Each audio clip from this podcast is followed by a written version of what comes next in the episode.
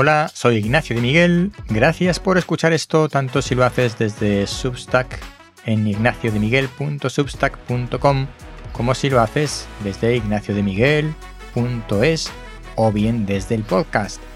Hoy te contaré un cuento que tiene que ver con los negocios.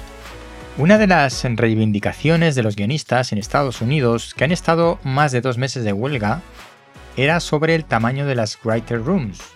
No se refiere al tamaño de las salas para guionistas como tal físicamente, sino del tamaño de los equipos de guionistas de las series y películas. Vamos, que exigían un mínimo de guionistas en función de la extensión del metraje o complejidad de la obra. Puede parecer corporativismo y proteccionismo de una profesión en decadencia por la intrusión de las inteligencias artificiales generativas. Pero no, no se trata de eso.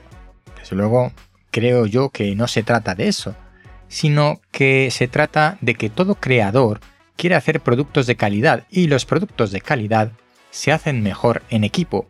Guiones de peor calidad dan como resultado el frenazo de la industria audiovisual y eso perjudica también a los propios guionistas. Mejor compartir el éxito que disfrutar solo del fracaso.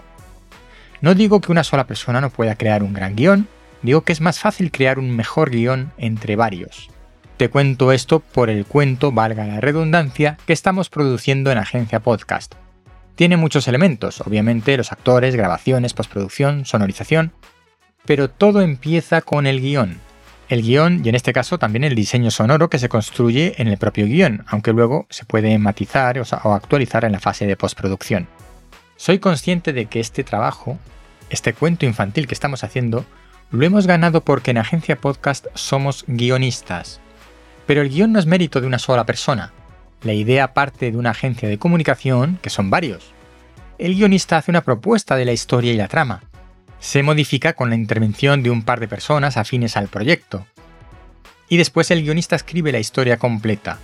Y una especialista en el sector del que trata lo revisa. Es un trabajo en equipo. Es un mejor resultado. Y esta es la historia o el cuento que te quería contar. Espero que te sea útil pensar en ello. Si compartes este contenido, no sé si quedarás bien, pero serás una parte de mi equipo y me ayudarás a llegar a más gente. Recuerda, si no estás apuntado y no te quieres perder nada, en ignaciodemiguel.es o en ignaciodemiguel.substack.com. Hasta pronto.